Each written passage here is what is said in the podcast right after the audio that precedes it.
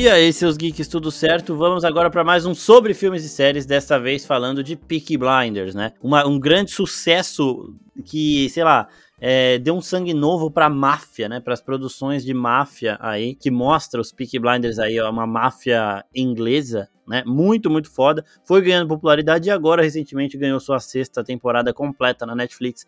E é por conta disso que nós vamos falar destes fodões aí que mudaram até os cortes de cabelo ao redor do mundo. Tá todo mundo chega no salão, fala, quero um corte Peaky Blinders nessa porra. Não mexa com os Peaky Blinders, a galera se empolga vendo a série com razão. E para bater esse papo aqui comigo está ele, Vito Santos. Vitones, saímos aqui um pouquinho do Nexus Room para falar sobre filmes e séries de Peaky Blinders. E aí, Vitones? Fala, Marcos. Fala, pessoal da oficina. Não, estamos aqui hoje para gravar por ordem dos fucking Peaky Blinders. Cara, quem não se empolgou com essa série, quem não, quem não vibrou com essa série, né, tá morto por dentro, sabe? Desde o começo ali. É uma série muito estilosa, eu acho que isso não muito, dá pra negar, muito. sabe? Eu acho que o, se ela fosse uma série só estilosa, ela ainda, ela ainda estaria no coração de muitos. Teria seu charme. Ela, é estilo, ela tem o, a trama muito boa, os personagens muito ricos. Então, eu acho que, cara, é certamente uma das melhores coisas que tem pra você ver na Netflix. E hoje a gente vai falar um pouquinho mais sobre, sobre toda, toda a história né, de Peaky Blinders durante todas as cinco temporadas e também dessa última sexta que não deixou nada a desejar, inclusive é uma das melhores temporadas que, que, que tem em Peaky Blinders, com certeza. É, a gente vai fazer um resuminho bem por cima das outras cinco e aí focar bem nessa sexta. E para quem não sabe, não vai acabar na sexta temporada. Tem um filme que vai começar a ser filmado em 2023, no ano que vem, né? Para aí sim fechar a história dos Peaky Blinders. Começando, Vitor, eu quero que você fale pra gente aí qual que é a sua temporada favorita. A minha é a terceira, Acho que foi na terceira que eu falei, caralho, isso aqui é uma série diferente. Porque antes eu tava vendo meio no embalo, né? De tipo, ah, todo mundo assiste, vou assistir também. A primeira, ela tem seu charme e tal, só que, mano, a, a terceira é a dos italianos? É, a segunda é dos judeus, né? Onde ele encontra ali o Solomon, que é o. Muito foda, Tom Hardy. Personagem Tom Hardy, então ali ele tem esse conflito e tudo. Já tem um pouco dos italianos também na segunda. Mas é na terceira ali que ele encontra o. O Adrian Brody, né? O cara lá que fez Isso. King Kong. Nossa, essa temporada é absurda, velho. Isso é muito foda. Porque. Sim. É aquele negócio, né? Cada temporada o Thomas Shelby, né, que é o esse, ele é um, eles são ciganos, né? E eles são britânicos de Birmingham ali e eles são muito ambiciosos. Eles mexem com aposta de cavalo, começa com corrida de cavalo, tudo mais. E eles têm alguns negócios escusos de venda de bebida alcoólica, coisas proibidas aí, e eles são muito ambiciosos e vão sempre se metendo no, no caminho de pessoas que começam mais poderosas que eles e terminam não muito bem. Né? Então, a parada de Peaky Blinders é essa. Os Shelby, né, que são a família ali, líder dos Peaky Blinders, eles são ambiciosos e eles sabem os meios disso. Enquanto o Thomas Shelby, ele é muito, é aquela parada do frio e calculista, né? O Arthur Shelby é uma parada do. Ele é um cachorro raivoso. Que, mano, não tem como você sair na mão com ele, tá ligado? E ainda tem a Polly, que é uma pessoa também. É, muito, ela parece com o Thomas mesmo, com o Tommy, que é a pessoa que tem uma visão mais ampla do negócio ali, que, que consegue entender a situação e criar formas de lidar com isso. Tem a Eida também, que é a personagem favorita do Vitor, né, Vitones? A braba da. Eida Thorne que Ainda nessa meu coração. Não, não é nessa possível. temporada, mano, ela as cenas que ela tem ali que você vê, puta, ela vai ter que impor o respeito na situação. Ela vai lá e impõe o respeito na situação, ela é fodida também. Então a família Shelby é uma família muito foda e cada superação deles nessa de eles enfrentando o o Solomon lá, que é o personagem do Tom Hardy, que também é outro personagem genial. Por isso que até ele foi um dos únicos que continuou, né? Desde o tipo, inimigo, começa como inimigo aí dos, dos Shelby, depois ele continua na série até o final. Então, essas superações aí, elas vão fazendo a gente, caralho, eles são muito foda. Não mexe com os Peaky Blinders, eu quero ter o corte de cabelo igual, os caralho. É muito, muito bom. E para mim, a temporada dos italianos foi muito boa porque o Adrian Brody é fudido e ali eu vi uma ameaça maior, né? É nessa é essa temporada também que matam um dos, dos Shelby também, né? Um dos irmãos deles. É, o, eles matam na quarta. Isso. Mas são os italianos, né? É, mas são os italianos. É, muito foda, velho. É, então o Peaky Blinders, ele, ele, ele começa ali muito contido, né, em Birmingham, e aí eles estão sendo, eles têm problemas ali com um novo comandante da polícia que vai quer, quer acabar com a criminalidade de Birmingham. Ele tem apoio do, do Churchill, que é o, ainda é um político da, da Inglaterra lá na Sim. época, no pós-Primeira Guerra, né? Então ele começa muito contido e com a família Shelby ali, os Peaky Blinders, querendo se estabelecer mesmo na região, né? Conseguir controlar algumas casas de aposta e, e fazer ali seu negócio crescer. E no final a gente vê que eles têm sucesso nisso.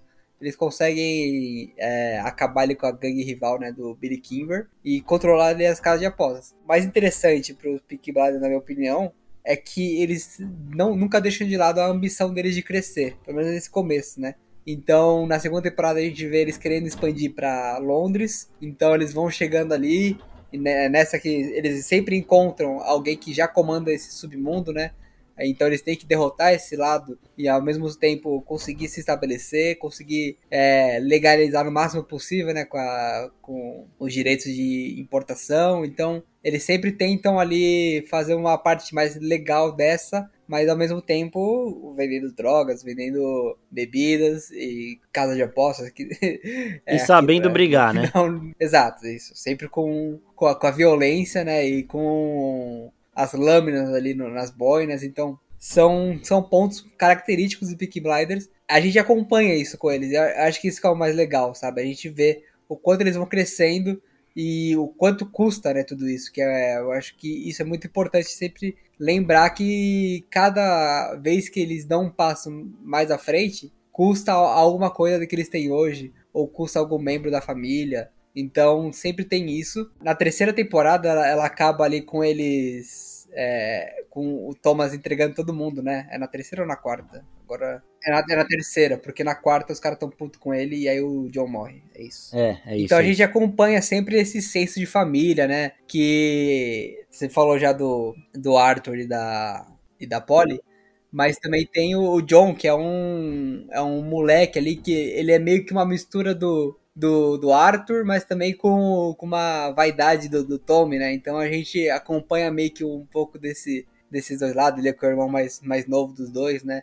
Ainda tem o Finn, que é um. A gente vê ele desde menininho ali crescendo na família também. E aos poucos ele vai tomando a sua importância também dentro da, da companhia Shelby, né? Como eles chamam. E tudo isso é, é muito interessante, porque eles vão crescendo juntos. A Ada, que é minha personagem favorita. Ela ainda também no começo da, da, da série ela tá um pouco distante da família, ela se casa ali com um, um amigo do, de infância do, do, do, Tommy, mas na verdade ele tinha virado um comunista após a, a Primeira Guerra Mundial e o Tommy na época não aceitava isso, é, manda ela crescer longe da, da, da família para ficar junto com ele, né, que é o, é o Fred Thorne. Então a gente vê muito do de como essa família se ajuda, mas ao mesmo tempo se importa em crescer, né? E um, para mim, um dos pontos mais é, impactantes, assim, vendo a série, vendo toda essa, essa história da família junta, é quando o Thomas Shelby, numa necessidade que ele tem de salvar os negócios e a família, ele acaba entregando a família para se livrar dos problemas que ele criou durante a, temporada. E a, a, terceira temporada que você, gostou, Marco, ela, ela, tem os italianos, mas ela tem outro, um outro inimigo principal, que, é, que são os russos. Então, ele, ele para se livrar dos russos, ele faz alguma coisa que ninguém pensava, né? Que ninguém, nenhum Shelby acreditaria que ele faria isso, que é entregar a família inteira para a justiça. E aí nisso ele faz um acordo e é o, de novo, Thomas Shelby sendo frio calculista, né? Ele calculando co como vão, vão ficar, ficar as peças desse grande tabuleiro. E para isso ele precisa ser, ter a frieza de entregar a família ali e confiar que, que ele vai conseguir salvar eles da, da, da prisão depois. Então, é, é uma série que ela sempre é, se renova nesse sentido de. Cara, se você acha que Peak Blinders é só violência e personagens estilosos. Cara, tem muito disso, mas também tem muita coisa a mais, tem muitas camadas. Desde a da primeira temporada que a gente vê o, o Thomas apaixonado ali, em dúvida, a gente tem essa sensação de que é, nunca dá pra saber o que vai acontecer no próximo passo, sabe? Sempre a gente vai ser surpreendido e é isso que mais me empolga nessa série. É, os Peaky Blinders eles são regados de tragédias e vitórias, né? E o bom, depois de tudo isso que você falou, eu vou lembrando, o bom é que o Tommy, ele é o cara frio e calculista, ele é o cara que toma as decisões difíceis, mas não é o cara que tá sempre, tipo, ele sempre sabe o que vai acontecer, né? Ele se cobra muito por essas decisões, ele fica muito nervoso, ele tem ali um trauma de guerra, né, que foi do primeiro homem que ele matou, isso volta a assombrar ele toda hora. Ele vai deixando inimigos pelo caminho que voltam depois para trazer mais tragédia para ele. Ele não é o cara que tá sempre no controle da situação e que sempre consegue proteger todo mundo. A quantidade de pessoas próximas a ele que morrem são muito grandes. E algumas por culpa dele mesmo, né? Então, nessa. Já chegando nessa sexta temporada, tem spoiler, tá, gente, da sexta temporada, porque a gente vai falar de tudo aqui. E o primeiro spoiler eu vou dar agora, vou dar um pouco. Tô enrolando aqui um pouquinho para você que não quer saber de spoiler. Sair aqui, assistir a temporada depois voltar. O primeiro spoiler aqui é que, mano, a filha dele, ela morre porque em, há um tempo atrás, é, ele deu um, uma uma esmeralda para uma mulher, a mulher deu para outra, ele, ele tinha a culpa nem foi dele nesse caso, né? Ele avisou que era perigoso e tudo mais. Uma mulher deu para outra, outra mulher botou na filha, a filha da mulher morreu, tá ligado? É, e a mulher então o que acontece? É, no começo da, da no começo da sexta temporada, a filha dele aparece muito doente e ele quer entender o que tá acontecendo tudo e com todo o passado dele de cigano, ele tem a plena certeza de que não é algo natural que tá acontecendo, é algo que. uma maldição que jogaram em cima dele. E no, nas temporadas anteriores, na terceira temporada, quando ele faz negócios com os russos, uma, uma russa pega a joia da família, que ela não, não tá contente com a família, e ela entrega uma dessas joias, que é uma safira, pro Shelbys. E a Grace usa ela. Só que a, a russa, ela avisa: ó, é, essa, essa safira é amaldiçoada. E aí eles mesmo assim usam tudo. E é nessa hora que a Grace morre no casamento. E, e ela estava usando a Safira. E aí, uma morte até encomendada pelos italianos, tudo. Uma resposta ali da guerra, daquela guerra que eles estavam vivendo. Depois disso, o, o Thomas ele entrega essa Safira pros ciganos. Quando ele entrega para os ciganos, uma criancinha usa e ela morre também por conta dessa maldição da Safira. E aí, depois disso, a mãe dessa, dessa criancinha cigana que morreu lança uma maldição pro Thomas Shelby em que a filha dele morreria na mesma idade da criança que morreu, para que ele tivesse Entendi. o mesmo, o mesmo sentimento que a, que a mãe teve ao perder uma criança de 7 anos. E aí, Peaky Blinders já começa a sexta temporada com essa quest, né, com essa missão dele de tentar salvar ainda a, a criança, e é nisso que ele descobre toda essa essa história que ele teve e quanto as ações dele impactaram a família dele e impactaram todos que estão ao seu redor, sabe? É, é disso que a, que a sexta temporada trata mais, que é o peso do, das ações de Thomas Shelby. E é ele tentando lidar com isso ao mesmo tempo que ele combate os fascistas ali do, da Inglaterra, os fascistas da, dos Estados Unidos também, né? Com, com Jack Nelson, ou os fascistas do, do IRA ali da, da Irlanda. Então, é, se não bastasse todos os efeitos que ele tem que lidar das temporadas anteriores, ele ainda tem que lidar com, com, essa, com essa ameaça nova ali que, que assola o mundo inteiro, que são os fascistas surgindo no começo dos anos 30, né? Exatamente. Ó, só rapidinho antes de voltar aqui, no final a gente ainda vai falar de algumas curiosidades da produção, que tem umas coisas bem legais. Mas, bom, bem lembrado isso, porque é aquele negócio, né? É, ele não fez por mal de entregar a Safira e ele acabou pagando, tipo, até, até no momento que ele não tem culpa, ele acaba levando a culpa, né? É, e, uma, o, e o interesse que eu, que eu sempre curti bastante né, do, do, do, Thomas Shelby é que conforme ele foi ascendendo socialmente, né? Então ele deixou de ser uma mera casa de apostas, foi crescendo até chegar na política, ele muitas vezes tentou deixar de lado um pouco do da parte cigana Sim. dele. Então, conforme ele ia crescendo, ele meio que tentava se enquadrar naquela nova sociedade que ele fazia parte. Então, quando falavam para ele que uma joia estava amaldiçoada, tá, mas não tá também, sabe? Pô, gente, não podemos mais viver com isso. E aí, nessa sexta temporada, ele tá totalmente entregue aos hábitos ciganos. Ele tá totalmente Total. entregue ali a, a forma que ele cresceu. Acho que até um pouco por conta dos, dos fascistas, né, que ele tá ali é, negociando, terem um pouco dessa também raiva contra os ciganos, ele sente que ele tem que voltar às origens para poder lutar essa guerra da melhor forma, sabe? Então é, é muito interessante ver essa ligação dele muito forte agora com os ciganos, coisa que ele deixou de lado muito tempo. E eu acho assim também, eu acho que tem muito a ver com a tia Polly, né? Porque a Polly Gray, ela, ela é basicamente um, os dois lados da mesma moeda do Thomas Shelby. Né? Ela também é muito inteligente, muito calculista, só que enquanto ele era desse lado mais, é, mais cético em relação aos ciganos, ela era cigana total, né? Ela sabia de tudo isso, ela protegia ele, digamos assim. Então eu acho que ele via nela essa proteção. Tragicamente, no, no mundo real, né? Na, na, vida real, a Ellen McCory, que é a tia Polly, que também fez Harry Potter, que ela era a mãe do Malfoy lá, ela faleceu né, antes dessa sexta temporada, então eles tiraram ela da série. Eu achei até a solução que eles acharam ali uma solução muito boa. E, e aí nisso, ele, eu acho que meio que ele sentiu que ele perdeu essa proteção, né? Ele, a, a Polly ali para ele, ela era tipo uma mãe. E aí ele, ele tem que voltar, ele agora tem que lidar com essa parte cigana, porque ela não tá lá mais para isso, tá ligado? Para ajudar ele nesse caso. E é muito bom quando a Lizzie, né, que é a atual esposa dele, do Tommy, liga para ele, fala o que, que a filha dele tá sentindo, que ele fala, mano, liga pra tal pessoa, fala tal coisa, ela, mano, não, porra, tem que ir no médico. Ele, não, que médico, caralho, vai. E aí, tipo, é, é muito, é muito bom a forma que ele lida com as situações.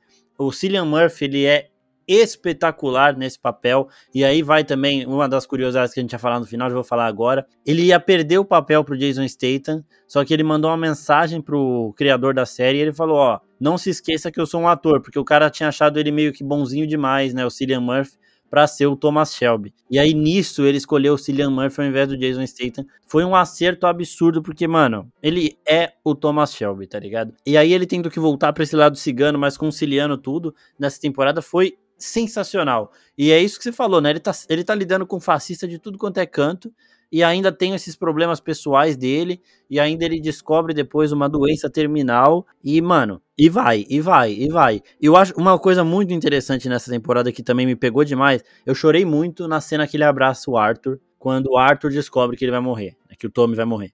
Mano, essa cena foi do caralho e é muito bom que a temporada inteira as pessoas querem falar com o Tommy de sobre sentimento. A Lizzie e o Arthur principalmente, e ele sempre fica falando de trabalho. Não, eu tenho que resolver isso. Depois você vai saber. Não, eu tenho que fazer isso. Depois eu tenho que fazer isso. E as pessoas tentando falar com ele, ele vai desconversando porque ele carrega todo o peso nas costas dele, ele quer proteger a família dele, ele, ele não quer pensar em nada além do trabalho, porque se ele pensa, se ele pensar em alguma coisa além do trabalho, ele vai surtar, ele vai gritar, ele vai chorar, ele vai tentar se matar, ele vai, sabe? Vai voltar todos os traumas dele, ele vai lembrar da filha dele, ele vai lembrar da, do primeiro amor, do grande amor da vida dele, ele vai lembrar da tia Polly, ele vai lembrar de muita coisa, ele vai lembrar de todo mundo que ele perdeu no meio do caminho para ele chegar nesse lugar. Então, porra, ele fica pensando: se eu não conseguir fazer o que eu tenho que fazer, todo mundo que morreu até hoje por minha culpa vai ter vai ser uma morte ainda mais em vão, né? E, e, e a carga que ele carrega é muito foda, velho. É muito, muito foda. Eu acho do caralho o personagem dele. Ou tem muitos personagens interessantes nessa série, mas o, o Thomas Shelby, mano, puta, ele e o Alf são muito fortes. Assim, é uma coisa que a gente é muito forte, né, nessa temporada também. É o Thomas Shelby tendo que lidar com a coisa sozinho e eu acho que o principal, principal disso é a forma como ele tenta separar os negócios, né? Porque a gente vê a temporada inteira já, desde a temporada passada, né? Ele tá lutando contra o fascismo que tá surgindo lá com o Oswald Mosley. E ao mesmo tempo, ele tenta aparentar a vida normal e ele sente que ele não pode confiar em ninguém nesse momento, sabe? Que ele não pode contar os planos para ninguém. Ele fala ali uma hora pra, pra Lizzie que ele precisa ajudar, né? O, ser o, informante do, do, do Churchill, então ele tem que estar na, na reunião ali, e depois ele tem que lidar com aquele peso, mas ao mesmo tempo ele não podia contar pra Liz, ah, eles falaram isso, isso, aquilo, porque de certa forma ele estaria colocando ela em risco, sabe? Então, é, essa é uma temporada que a gente acompanha esse peso dele de lidar com as coisas sozinho, ao mesmo tempo que ele tem que também lidar com, com os demônios dele sozinho, sabe? Então, é, é, essa é a parte mais complicada, eu acho, de tudo que ele tá passando, que é o, o Thomas Shelby tocando ali, né, a, a companhia Shelby e, e toda, toda a burocracia, junto do trauma que ele tá passando em, em estar morrendo, né? Ele sente que está morrendo e que ele tá amaldiçoado ali. Então, aos poucos a gente vê que ele não. Não é que ele não sabe porque ele não quer se abrir com ninguém. É porque ele não quer passar esse fardo para outra pessoa, né? Então, essa cena mesmo do Arthur e, e dele ali na, no escritório é uma coisa muito muito pesada, né? Porque o Arthur também tá, tá lidando com os demônios dele, então a gente vê tudo que, que é, as outras temporadas custaram pros dois, sabe? Que eles começaram como personagens muito fortes e poderosos ali dentro, dentro do, desse universo, dispostos a crescer, e que na última temporada eles estão completamente quebrados e só o pó mesmo ali deles sobrevivendo e cada um com seus demônios e ao mesmo tempo eles teriam que lidar com esses problemas sozinhos, né? Porque o Thomas Shelby nunca iriam, iria passar, né? ainda mais de tudo que foi dito para ele né? nas outras temporadas e todo o peso, acho que principalmente da, da morte da Polly, ele não queria mais passar esse fardo para ninguém. E o Arthur também tendo que lidar com os problemas dele sozinho, porque, querendo ou não, a dependência é uma coisa, é uma coisa que só ele pode lidar, né? Ninguém pode acabar com esse problema por ele, porque se ele entregar pra outra pessoa e ele usar droga, não vai mudar nada, sabe? Então, é uma, uma cena muito impactante e que traz um pouco mais desse peso. E uma, uma cena aqui, aproveitando também, da família Shelby, que eu gosto muito, é a cena da, da, da Ada com o Thomas, os dois saindo ali do, do bar do Shelby's, e ele pede ajuda, né? Ele fala, não, porque antes você me ajudava a carregar o, os baldes. E ela fala, é, mas hoje em dia você vai ter que carregar esse balde sozinho. E aí, ao mesmo tempo, ela logo depois ela tem que ajudar ele porque ele vai resolver o problema da filha dele, né? Ele sai nessa, nessa jornada em busca da, da solução. E aí a gente vê a, a Eida em ação ali, tendo que dialogar com os fascistas, e ela entende muito bem que eles são fascistas, e ela não esconde em nenhum momento toda a personalidade dela e toda, todo o fato dela ser um cigana, uma cigana e de ser um alvo deles, né? Mas ela, em momento algum, ela se intimida por conta disso. E a gente vê de novo uma personagem que, que tá disposta a, a encarar e bater de frente, sabe? Como, como a gente viu em todas as temporadas de, de Peaky Blinders. Não, as cenas dela nessa temporada são espetaculares. Primeiro, ela chegando lá na, na companhia Shelby, falando, não, sem o Tommy aqui, quem manda essa porra sou eu. Ah, ele não permite bebida aqui dentro. Vai buscar bebida que agora quem manda sou eu e tudo mais. A forma que ela se impõe realmente com os fascistas lá é, é um bagulho surreal de bom. Agora, a, a mulher do Mosley lá é insuportável do caralho, né? Temos que reforçar isso aqui. Puta que por toda hora que ela aparece, fala, ah, agora vai tomar no cu. Mas Porra, eu gosto muito de como a série trabalha algumas relações, a relação de família mesmo, a própria relação do Tommy com a Grace e com a Lizzie, sabe? Tipo, a gente entende muito mais, a gente entende muito nitidamente como ele ama as duas, né? São amores diferentes, mas são amores reais, assim. Então, é muito foda. O Arthur com a Linda também é, é do caralho. A Ada muito foda também. É, ó, ela tem uma, nessa temporada, ela tem uma conversa com o, com o filho mais velho dela, que o, moleque é racista também, ele é fascista lá. E aí ele fala, né, que tipo, ele tem um irmãozinho Detalhe negro. pro nome dele, né? Detalhe pro nome dele. Qual que é o nome dele? Carl. É uma homenagem pro, pro Karl Marx. Nossa. Que o pai dele era um ah, comunista. Tá. É. E o nome dele é Carl. E, então, exatamente. E, e aí, tipo, ele vira pra mãe dele, né, pra ele, e fala: ah, as pessoas nem falam mais comigo por causa dessa coisa. Ele chama o irmãozinho dele de coisa. E aí ela fala: e, e você acha que você é o quê, velho? Isso porque o, o irmão dele é uma relação da, da Ada com um personagem que ele participava do exército e ele era negro, né? Sim. né? Então o irmãozinho dele é negro e se o fascismo tava, tava em moda naquela época, o racismo então não precisa nem falar. Exatamente. É, e aí o moleque quer dar uma despertão, mano, e ela acaba com ele. Ela fala: Você acha que você é o quê, filhão? Você é comunista, cigano, se coloca no seu lugar aí. Judeu. Dá uma, é, é judeu também, né? Se coloca, tipo, dá uma seguradinha porque você é igual, tá ligado? E ele é teu irmão. Então a, a forma que a Ada ela se coloca é muito foda. E agora falando do Arthur nessa temporada, a cena dele com o, o cara que tava roubando eles lá em Liverpool, mano, é do caralho. Porque o cara, mano, ele dá um. Ele coloca o Arthur na, na, no caminho, assim, na rédea, sabe? Falando, porque é uma pessoa que entende de, de vício e tudo mais. E, ela,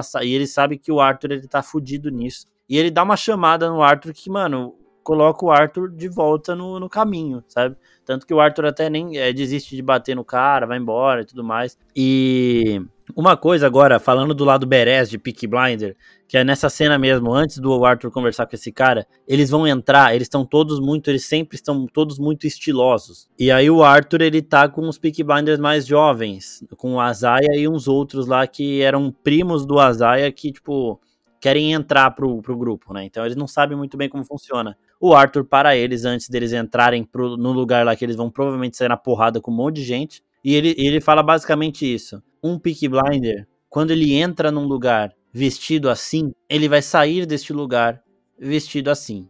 Tipo, independente da treta que eles se meterem, eles vão continuar com o estilo Peaky Blinder, estiloso, arrumado, não vai estar tá molhado, não vai estar tá surrado a roupa, os caras não vão estar tá descabelados, sangrando, não. Você vai entrar na grife e você vai sair na grife, independente da treta que você tiver, você vai resolver ela sem perder a postura. E eu falei, caralho, isso é muito foda, velho. Isso é muito Todo, foda. Todo mundo que assistiu ali desde o começo, né? Você vê essa cena e você fala, caramba, caralho.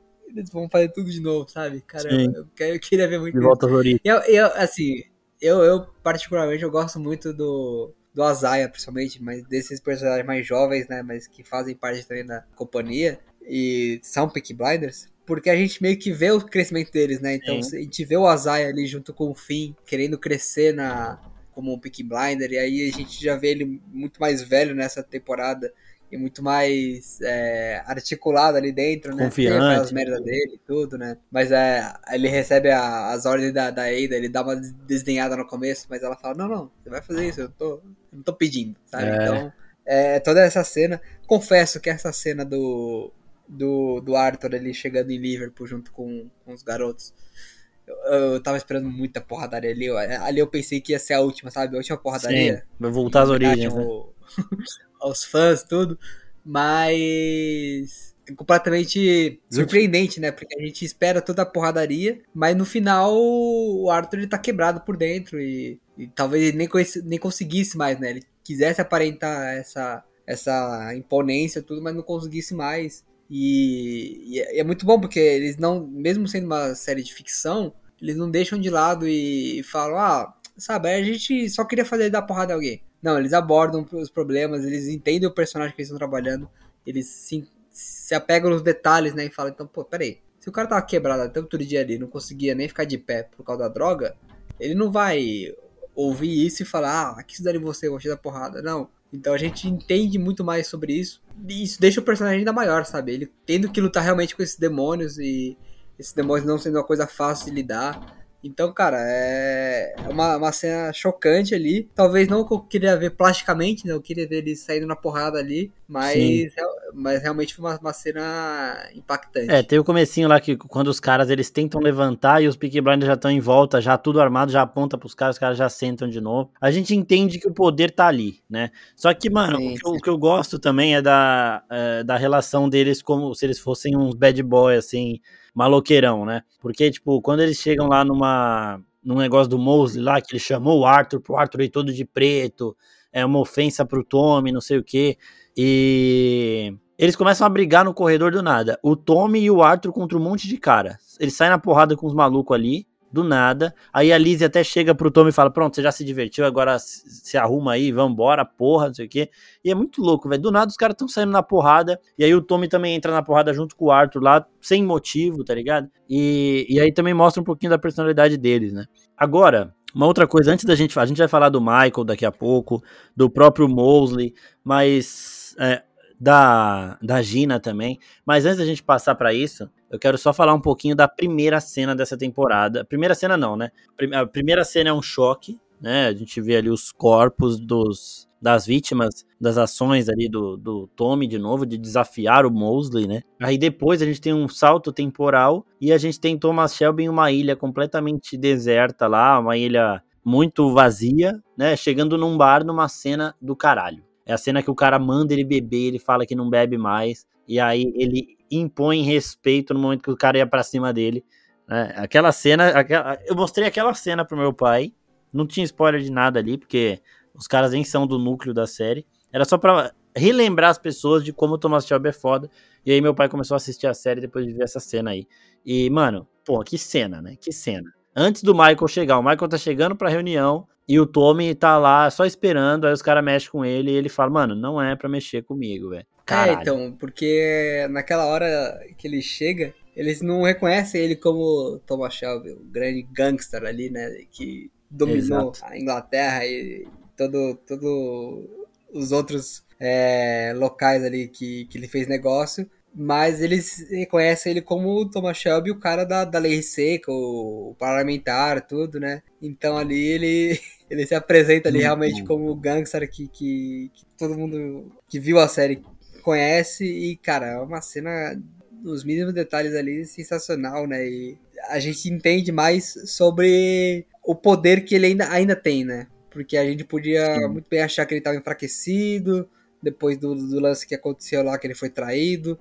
E nessa temporada eu acho que também faltou um pouquinho eles falarem mais precisamente quem traiu, né? Mas a gente acaba descobrindo depois quem traiu ele na, no final da quinta temporada. E, e cara, ele ele atira no pássaro ali só, só, só, de sacanagem, né? Eu achei sensacional. Só de sacanagem. E é bem isso que você falou, é pra gente entender, pra gente lembrar, ó, ele ainda é o Thomas Shelby, ele ainda é o cara que tá no controle, tá bom? Não, não se esqueçam disso. Até porque quando ele vai pra reunião com o Michael e com os americanos, é, os norte-americanos ali, o cara tenta falar, ó, a reunião só termina quando eu disser que ela termina. E aí o Tommy, calmo, senta, e aí depois ele fala, a reunião terminou. E aí depois ele ainda entrega o Michael, ele fode com o Michael. E pra, por quê? Porque ele quer. Ele tá sempre no controle, ele está sempre um passo à frente. E aí, esse primeiro momento, essa primeira cena é pra gente lembrar disso. Agora falando do Michael, Michael Gray, ele é filho da Polly. E eu, eu vejo o nome de Michael até como uma referência ao Michael Corleone, porque é aquele cara que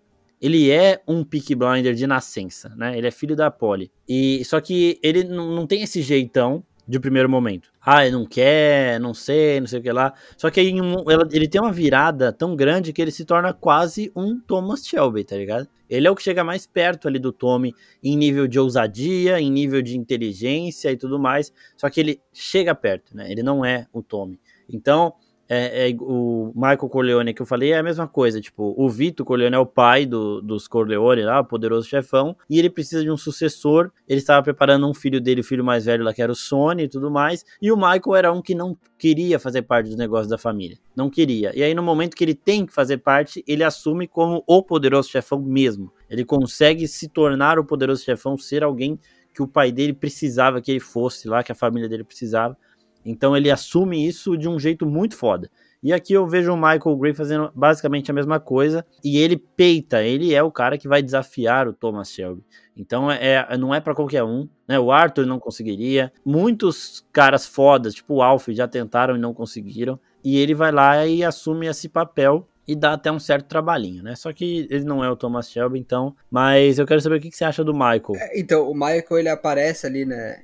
Como filho bastardo da, da Polly. Ele tem um, demora um pouco até entrar de, mesmo no, no, na família, né? Tem que ele passar pessoalmente provação. Quando ele entra na família, ele tenta um pouco com raiva de ter ter sido traído pelo Thomas, ele tenta não trair o Thomas, né? Mas ele fica com, essa dúvida. O Thomas acaba descobrindo e manda ele para os negócios do, do, do Shelby, do, dos Peaky Blinders, lá nos Estados Unidos, né? Ali é um momento muito interessante que a gente vê ele começando ali na quinta temporada nos Estados Unidos. É, a quinta temporada se passa no crash da, da bolsa, né? De 29. E nisso o Thomas fala para ele: Michael, vem das coisas que vai quebrar tudo ele não vende, ele não quer seguir o Thomas e acaba quebrando toda junto com todo mundo, né? E é nisso o Thomas fala que ele vai ter que pagar agora para a família Shelby o que ele deve. E ali a gente já vê ele muito mais safo e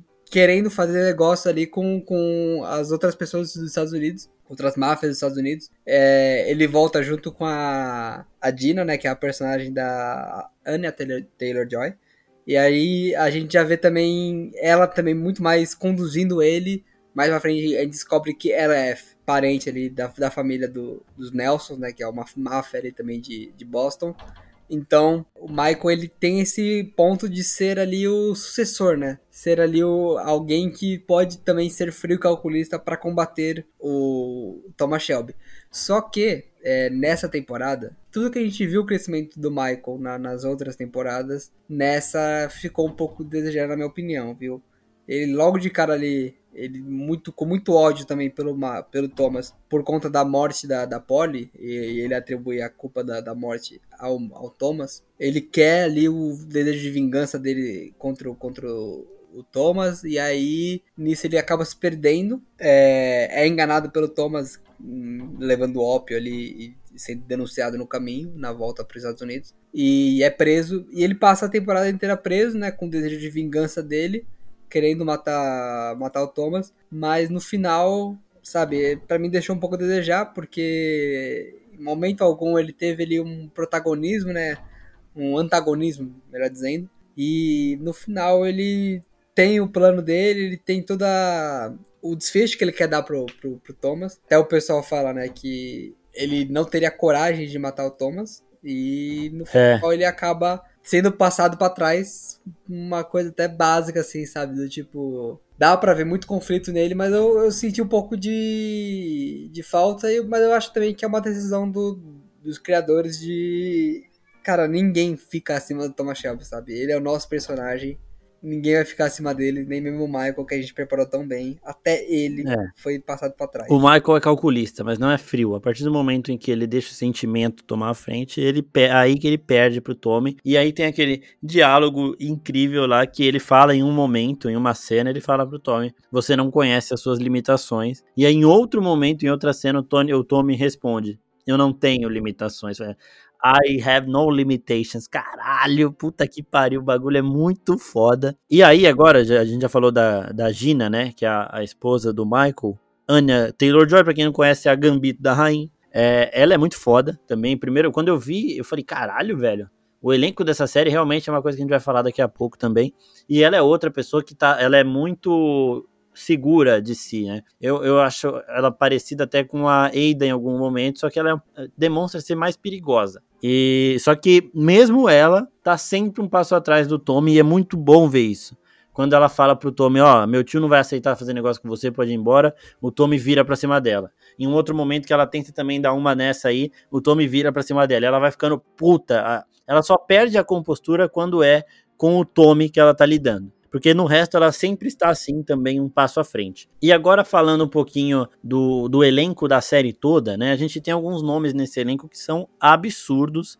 Já falei aqui o da Anya Taylor-Joy, é um muito foda. Tem o Josh O'Connor, que nas temporadas anteriores, que depois disso ele fez The Crown, ganhou um monte de prêmio e tudo mais. É muito foda também, só que a gente tem o Tom Hardy, o Cillian Murphy, o Sam Cleffin, o Adrian Brody, né? Então, mano, a, a, própria Annabelle Wallace lá, que é a Gracie, né? Ela é muito foda também. Depois ela fez alguns outros filmes grandes. Tem o Sam Neill, o Sam Neill, que é o de Jurassic Park, que agora voltou em Jurassic World 3. Sei lá, é, é um, é um elenco poderoso. O Mindinho, né? Que é, ele é um cigano lá. O, o nome dele é muito foda, né? Abraham Gold lá. É, é do caralho. Ele também tem umas técnicas de tortura nessa série que são foda. É um outro cara que começa como inimigo do Tommy perigoso e depois acaba ajudando ali ele. Só que eu senti que nessa temporada agora, é, esse elenco, de, tipo, sei lá, eu esperava que o Jack Nelson fosse um ator mais conhecido, por exemplo, né? Que eu não conhecia ele.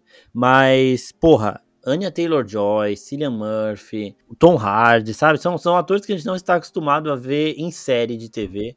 Ah, o Adrian Brody também. Adrian Brody também. Não. É, o Adrian Brody, mano, ele de italiano... É, então, falando de personagens dessa, que é atuaram nessa época, assim, né? Nesse período, anos 30, anos 40, tudo. Não lembrar dele em pianista é coisa, coisa de louco. Exato. Não, e, e ele aqui de Luca, né? Que é o, é o Thomas Shelby dos italianos. Puta merda, velho. Que coisa sensacional. Então, o elenco da série tá de parabéns. Falando um pouquinho do Michael, uma curiosidade também de produção aí. É, Tom Holland fez, fez teste pro papel de Michael Gray, não ganhou porque ele é muito bonzinho mesmo. Tipo, o Cillian também é, mas o Cillian ele é um ator mais experiente, né?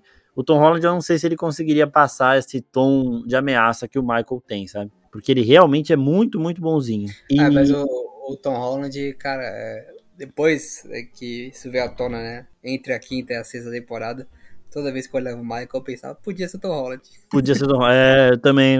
Mas o Michael, é o, é o Finn Cole, né, o ator. Ele, ele é bom, ele é bom. Sim, mas sim. O, o Tom Holland, ó, e os, os produtores da série falaram que se o Tom Holland quiser participar do filme, ele está convidado, terá um papel para ele, né? Eu acho que isso não vai acontecer, mas seria interessante. E agora, chegando aqui ao final dessa sexta temporada, vamos falar um pouquinho do Duke, que é um, um filho aí que apareceu, um filho do Thomas Shelby, que apareceu aí do nada. Tipo jogador de futebol, né? Às vezes tem uns filhos e uns cantos que nem sabe que era filho. E o moleque entra nos Peaky Blinders direito, né? Igual o Michael, até melhor que o Michael entrou e, e ver ele entrando nos Peaky Blinders naquele momento, ao final de temporada é aquele momento que nessa temporada aqui são três frentes que o Tony tá que o Tommy tá prestes a ser traído. Três frentes e ele estava sabendo das três frentes. Em uma, quem comanda é ele mesmo, na outra é o Arthur e na outra é o Duke, que é o filho dele, que tinha acabado de entrar e já pega um, uma, uma bucha desse tamanho. Então, eu quero saber o que você achou desse personagem e da forma que ele termina a temporada, porque eu particularmente achei do caralho, velho. Tem uma cena dele com o Finn né? Que o fim ele é um Shelby meio que é, mimadinho tal, ele ainda não vai tanto para cima. Os caras ficam zoando, o Arthur e o Tommy ficam zoando ele por causa da esposa dele e tudo mais. O fim chega pro, pro Duke, que acabou de chegar na família. O Tommy tinha apresentado ele há dois dias, falando: Olha, meu filho. E eles têm a mesma idade, mais ou menos, né? Uns 18, 20 anos ali. O fim que nasceu Shelby, foi crescendo lá dentro e tudo mais. Chega pro Duke e fala: eu sou um Peaky Blinder. O Duque olha pra ele e fala, eu também, porra. falei, caralho, é isso mesmo, cara. Nossa, muito foda, velho. Essa temporada tem muita cena, você fala, cacete, que série do caralho. O que você achou dele? Então, confesso que a hora que ele já é apresentado lá pro terceiro, quarto episódio, né? É. Seis que, que a série tem. Então, como a gente já sabia que tava se encaminhando pro final da, da série, né? Então, cara, você fica, pô, vai apresentar agora mais um moleque aleatório, sabe? Fala, tipo, pô, precisa. É aquilo, a gente vai se apegando com os personagens que a gente já tem. Na hora que vão chegando novos, a gente fica meio tipo, não sei se precisa ter esses novos. Sim. Mas, cara, ele começa apresentado, você vai falando, opa, peraí, esse moleque aqui tem, tem alguma coisa ali, tem, tem um molho ali. E começa também a, a chegar pro final da, da temporada e a gente sabe que vão acontecer as traições ali. Alguém vai, vai tentar passar a perna no, no Thomas. Nisso, o, o moleque ele é, é posto à prova ali, né? Tudo. Ele rouba do, do, da casa de apostas. Você já fica, pô, peraí, o cara tava entrando agora pra família e já tá roubando, mas a gente sabe que ele é ladrão também. E aí, nisso já vai despertando ali alguns pontos interessantes sobre ele. É, ele tem a conversa com o Thomas. Ele é uma das poucas pessoas que o Thomas se abre e fala mais sobre o, o que ele é. Então ele fala, ó, é, eu, eu, preciso de um filho aqui pro meu, pro meu lado, lado sombrio, escuro, né? né? É, o lado sombrio. Então tem esse lance e ali a gente vai aceitando um pouco mais. Mas mesmo assim, naquela cena que o Charlie vai mostrar para ele lá o, todo o arsenal que os Peaky Blinders têm, todo, todas as armas, tudo, tudo, que eles precisam. O Charlie é foda também, tá? Só pra. Ele é muito foda, o Charlie. Puta que pariu. E aí ele vai mostrar ali pro, pro Duke e você fica meio tipo. Cara, eu não confio tanto nele, não, viu? Você vai mostrar tudo pra ele, aí depois vai dar merda. Aí já sabe onde deu, né? E a gente tinha acabado de passar por uma temporada onde tinha dado tudo errado pro Peaky Blinders, tinha morrido todo mundo que fazia parte do plano. Enfim, é, mesmo assim, ele vai lá e mostra, e você fica com, com a sensação de que ele conhece. A, a temporada também tinha mostrado aquela puta cena impactante lá do, do jogador de futebol lá, que é pego ali pelo, pelo Jack Nelson no vestiário, né? E ali a gente descobre que, na verdade, ele que tinha traído os, os Shelbys na temporada. Porque ele fala, ah, você que é um informante, né? Aí ele dá uma olhada meio assim, e aí o cara passa ali o, o Nossa. fio de aço no, Caralho. no saco dele e fala: Você vai me. Você vai me entregar onde o Arthur vai estar tá, e a gente vai cuidar do Thomas. Mas você precisa me entregar a localização dele. E aí ele acaba fazendo isso tudo. E a gente descobre que ele só conseguiu fazer isso, né? E só conseguiu entregar todos os Shelbys por conta do Finn, que era um amigo dele ali próximo e que não estava tão atento ali às movimentações e às negociações da família, né? Então o fim acabou deixando o cara crescer ali sem Muito que. Burro. É, sem que ele merecesse tal confiança. E aí, nessa cena do confronto, né, do fim com o, o Duke, cara, você começa a cena sem saber se o Duke tá ali mesmo só pra roubar ou pra também trair, porque tinha acabado de chegar, ele sabia dos planos, tudo. Mas na verdade o. O Charlie tinha passado o comando pra ele, né? Falou, ó, fala tal coisa. Se o cara falar isso, quer dizer que ele é o informante, quer dizer que eles já estavam trabalhando nisso. Eu confesso que eu senti um pouco de falta de mostrar um pouco dessa movimentação que estava acontecendo, mas a hora que vem ali todo, toda a revelação, você fala, caralho, descobriram o cara, ainda bem. O Arthur tava pronto ali já para pro combate, né? Uma cena uhum. também sensacional, que ele tava esperando, o telefone toca. Até achei, o cara vai atender o telefone no lugar que ele tá invadindo pra matar, mas enfim. Eles acabam conseguindo terminar ali com o braço fascista ali do, dos irlandeses. E, e o Duke, ele realmente ele rouba a cena ali. Ele solta a, a grande frase ali que tão, gosta tanto de ouvir que por ordem dos fuck Picking Blinders, dos malditos Picking Blinders. Pra mim ele é muito mais, mais Shelby que o próprio Finn. O Finn pode procurar outro nome já, porque, cara, eu até gostava de você, Finn, mas você vacilou muito. É, eu gostava também do Finn, só que, mano, no momento que o Duke chega ali, eu falei, caralho, foda-se o Finn, velho, caralho.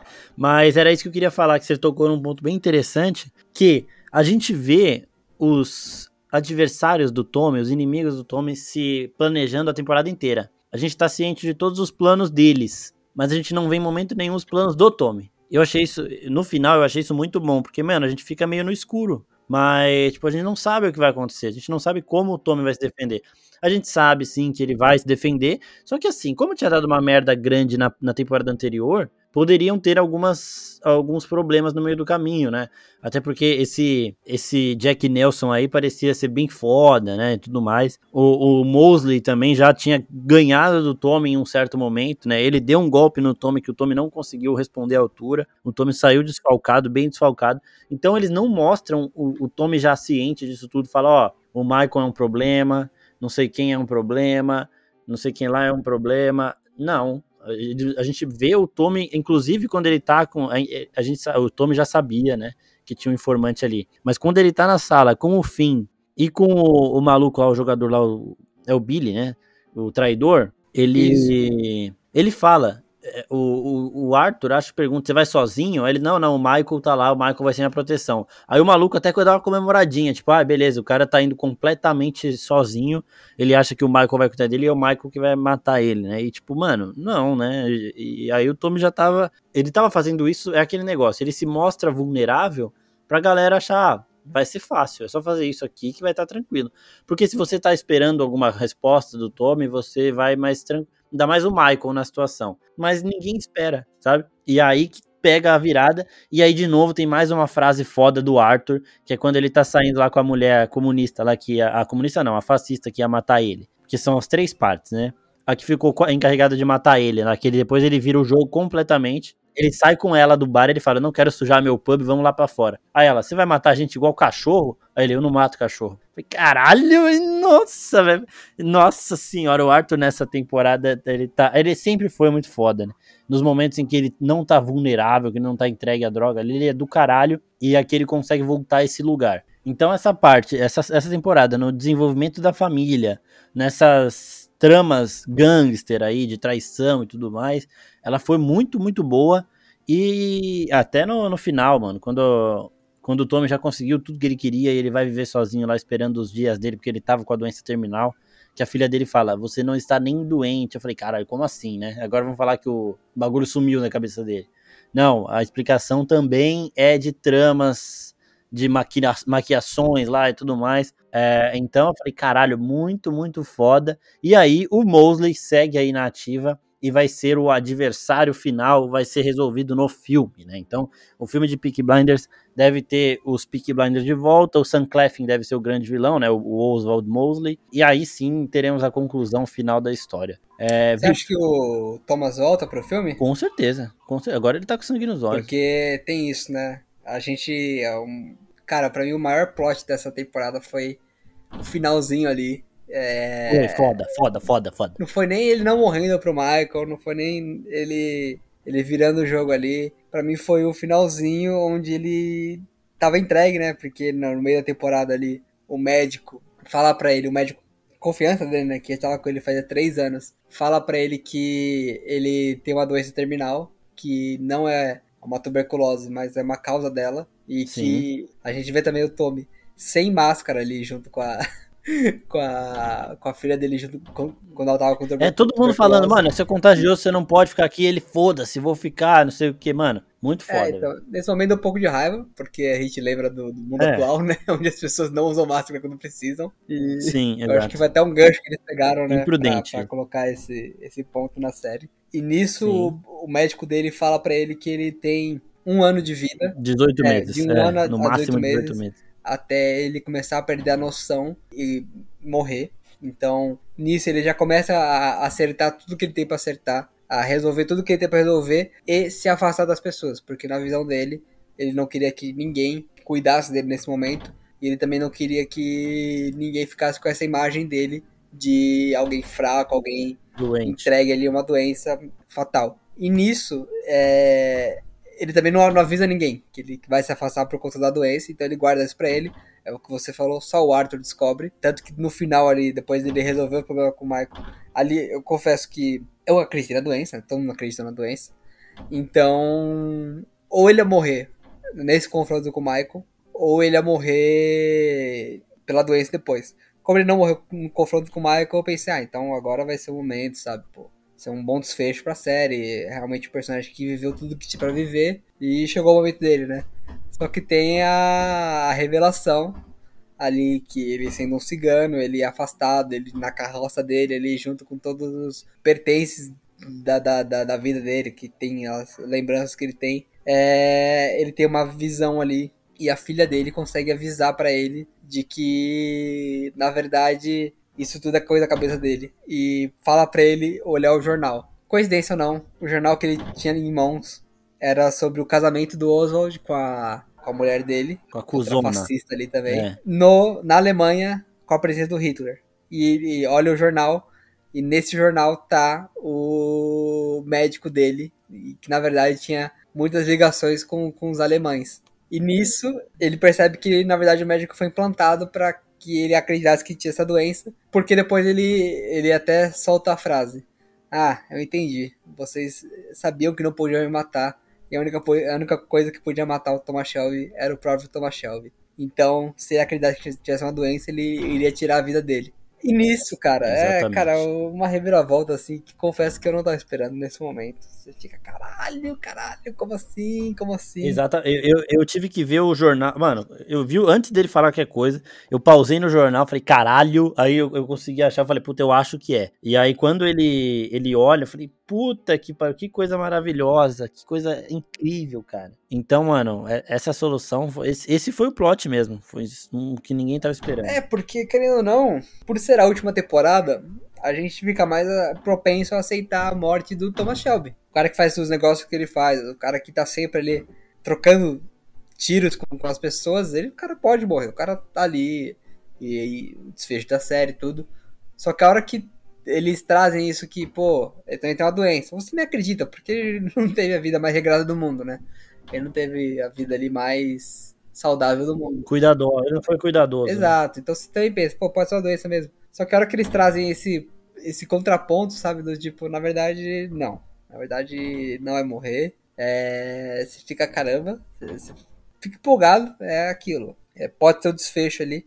Eu gostei também que eu, eu vi isso num vídeo do YouTube e é o, os contrapontos, né? O Thomas Shelby ele começa a série de Peaky Blinders andando num cavalo preto pelas ruas de, de Birmingham, as ruas sujas de Birmingham. Ele acaba Peaky Blinders andando num cavalo branco no meio da floresta. É, dois opostos ali, tanto no, nas cores do cavalo, tanto no, no ambiente que ele estava, sabe? O, ele estava procurando alguma coisa para salvar o cavalo dele da primeira vez. Na segunda vez ele no final ele tá salvo já e de peito aberto, né, pro, pro, pro que ele vai encarar. O, também a simbologia da, da cabana dele lá sendo queimada, então é como se ele deixasse para trás tudo que ele viveu e ele só for, só precisasse resolver agora os problemas. É, a série acaba, a gente não vê o que aconteceu com o Jack Nelson, a gente não vê o que aconteceu com o Oswald Mosley, provavelmente vai ser o plot é. do filme. E a, a Gina tá por aí também, né? A Gina também tá por aí. Ele,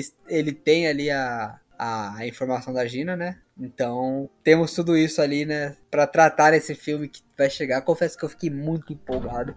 Empolgado mesmo, porque você fala, caramba, falta tão pouco para eles terminarem. E eles vão fazer aí nós um filme de duas horas e meia que eu, que eu tô empolgado. Exatamente. E assim, gente, nós finalizamos o primeiro, né, podcast sobre filmes e séries de Peaky Blinders. Obviamente, voltaremos para falar do filme também, que vai ser lançado, sei lá, deve ser lançado lá para 2024. Mas queria agradecer ao Vitor aqui por um episódio longo que a gente gostou pra caralho de falar, porque é uma série que merecia ter sido falada em todas as temporadas, né? Só que o sobre filmes e séries só existiu depois da sexta temporada, é, depois da quinta temporada, né? Então o primeiro momento que a gente teve para falar dessa série maravilhosa, viemos aqui falamos. Obrigado a todo mundo que participou, que está ouvindo. Obrigado ao Vitor também, que veio preparadaço, lembrava de tudo, tava afiado. Vitor, manda um recadinho aí pro pessoal aí das suas redes sociais e tudo mais. Tá tudo aqui no, na descrição do, do post, mas também avisa o pessoal aí. É isso, valeu Marcos, valeu pela, pelo convite para falar de Pick Mothers. Eu me empolguei bastante, falei bastante, tô aqui sem voz já.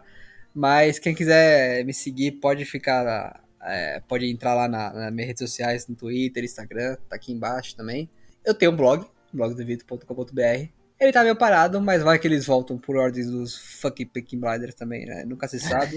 então, quem, quem, gostou ali do, aí do conteúdo e quiser conhecer um pouco mais, pode ficar à vontade. Pode chegar, todo mundo é bem-vindo. Todas as redes sociais da oficina estão aqui embaixo. É isso aí, pessoal. Dê uma olhada em tudo que a gente tá de, direto no YouTube, Instagram, podcast, Twitter e tudo mais. Então é isso. Muito obrigado ao Vitor de novo. Sempre aqui presente nos podcasts da oficina. Obrigado a todo mundo que escuta a gente. Obrigado ao PIN, nosso editor. E até a próxima, pessoal. Tchau, tchau. Valeu.